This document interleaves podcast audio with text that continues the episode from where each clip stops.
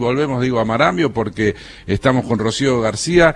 Voy a hacer el neologismo. ¿eh? Ella es pilota de helicóptero Bell 212, pero en definitiva es pilota de helicóptero. Usted le pone un helicóptero, lo estudia y arranca eh, Rocío, que nos ha llevado, nos ha traído desde la base Esperanza hasta Marambio, y es un placer tenerla aquí en los estudios de, la biblioteca de la base Marambio, lo que es su base aérea durante esta temporada. Rocío, buen día, ¿cómo andas? Buen día, Choro, ¿cómo estás? Bueno, gracias por estar y levantarte tempranito. ¿eh? gracias a ustedes por invitarme. Te hicimos madrugar.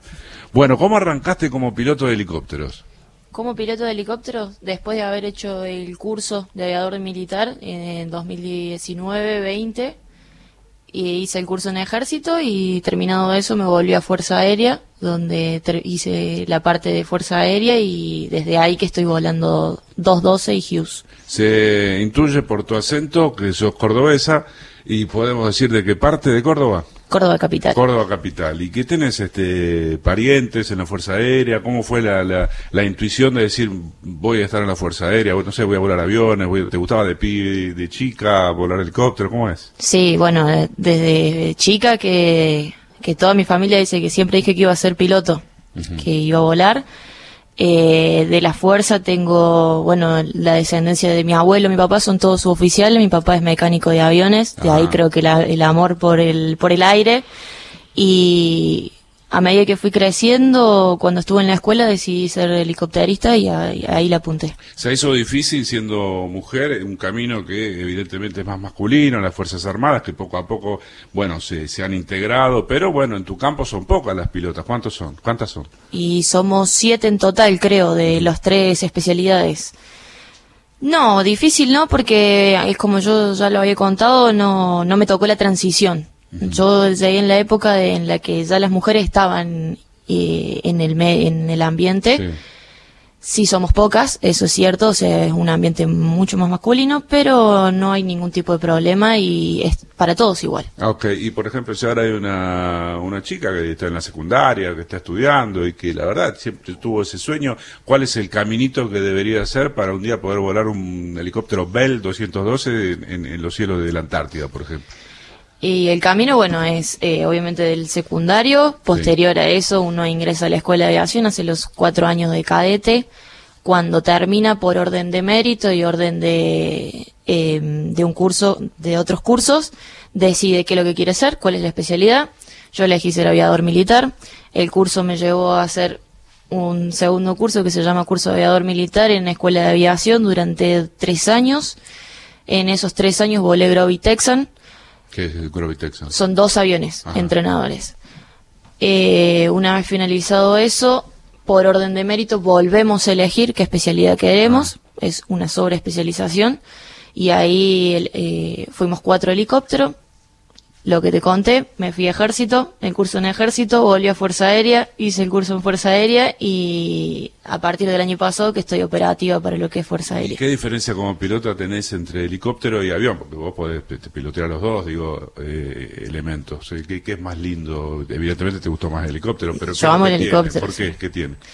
Eh, porque el helicóptero es un bicho que uno lo puede meter en cualquier lugar, hace cosas increíbles, no, no necesitamos una pista, no necesitamos absolutamente nada, podemos rescatar personas desde cualquier lugar, podemos insertar personas, podemos buscar lo que a uno se le antoje y lo que uno digamos, Sí, no eh, no depende de esa velocidad que no depende de nada. en el aire, claro. Absolutamente de nada. Y la diferencia entre avión y helicóptero, bueno, es uno un poco la habilidad. Uno vuelve a aprender a volar. No es lo mismo. Eh, se utiliza mucho las manos, los pies, es mucha coordinación. En el avión es un poco más fácil, un poco más sencillo el helicóptero te lleva más a la, coordinación. El helicóptero tiene que estar todo el tiempo manejándolo, no no tiene ese piloto automático que tiene el avión, pero dice, bueno, aprieta un botón y dale campeón. No, sí, sí lo tiene. Ah. Pero eh, cuando uno lo quiere manejar por sí mismo, lo que es aproximaciones, despegues y demás, es por uno solo. Y nosotros una vez que despega, se maneja básicamente como un avión, también podemos conectar el piloto automático y... Le pones un rumbo y va. Y va. Uno lo va controlando y va pero la fase de transición, lo que es estacionario, rodajes bajos y demás, uno tiene que estar controlando bastante bien. ¿Y por dónde anduviste con estos helicópteros? Bueno, ahora estás en la Antártida, ¿vos a qué, qué destacamento este, aéreo perteneces? Yo estoy en la séptima área aérea en Moreno, Buenos Aires. Eh, estuve por, con los helicópteros, estuve por Córdoba, estuve por Rosario, anduve por casi todo Buenos Aires y un poco de Entre Ríos. Ajá, Y ahora, bueno, Marambio. Y se hacen la- las actividades que a veces son de logística militar, pero a veces se hacen apoyos a otro tipo de, de tarea. Me imagino también cuando hay algún incendio. Claro, por la lucha nacional de manejo del fuego, a mí me tocó estar en Rosario este año. Como te dije, no hace mucho que estoy operativa, entonces Sí. no he estado mucho más, pero lo que es Fuerza Aérea ha estado en Corrientes, ha estado en el sur, ha estado en, en todos lados donde se ha necesitado. Y para ser piloto tenés que tener una idea también. Vos, bueno, vos decís que tu papá este, es mecánico, este, te- tuviste la posibilidad, imagino, de estar entre los fierros, de entender un poco más de mecánica, qué sé yo, pero hay que tener una idea también de mecánica para entender el, el, eh, el aparato, los ruidos, ya conocer los ruidos, lo- las vibraciones, conocer todo y sabés cuando algo no, no, no te gusta. Y lo que pasa es que hay que ser profesional para estas cosas. Hay, hay que saber de todo un poco. Sí. Nosotros sabemos de todo un poco. No es que me voy a desarmar un motor, pero sí sé de todo un poco para saber y entender qué le puede llegar a pasar a la máquina y con eso resolver las situaciones. ¿Y cuál es la cosa más difícil que tuviste que hacer cuando manejaste, piloteaste un helicóptero un día y dijiste, ah, mira, esta está difícil, salió seguramente, acá estamos, pero digo, ¿cuál es la cosa más difícil que, que te tocó hacer? Y el primer día que me subí en helicóptero, cuando me di cuenta que no tenía absolutamente nada que ver con, con lo que había hecho antes, se complicó, sí. Se complica. Sí, sí, se complicó. Pero todo se pasa, ¿no? Se superó y a partir de romper ese primer día ya es como subirse al Fitito o al Falcon o al Volkswagen, al Volkswagen Gol, ¿no? Uno ya arranca. Este helicóptero Bell 212 que manejás, ¿qué características tiene, digamos? Es un helicóptero que podemos transportar hasta 15 personas. Lo utilizamos, lo que es eh, Marame lo utilizamos para justamente para el traslado de personal y carga hacia las bases o hacia los puntos donde se necesite y nosotros estamos preparados, alerta 24 horas ante cualquier situación de emergencia, salir a buscar a alguien o lo que sea, como ya ha pasado acá en la base. Eh, ¿Qué más? Tiene grúa, podemos hacer grúa, podemos hacer carga externa, que es transportar cargas desde abajo del helicóptero con un gancho, que mucha gente lo ha visto lo que sería en la noche del fuego con el Bambi, que llevamos el agua.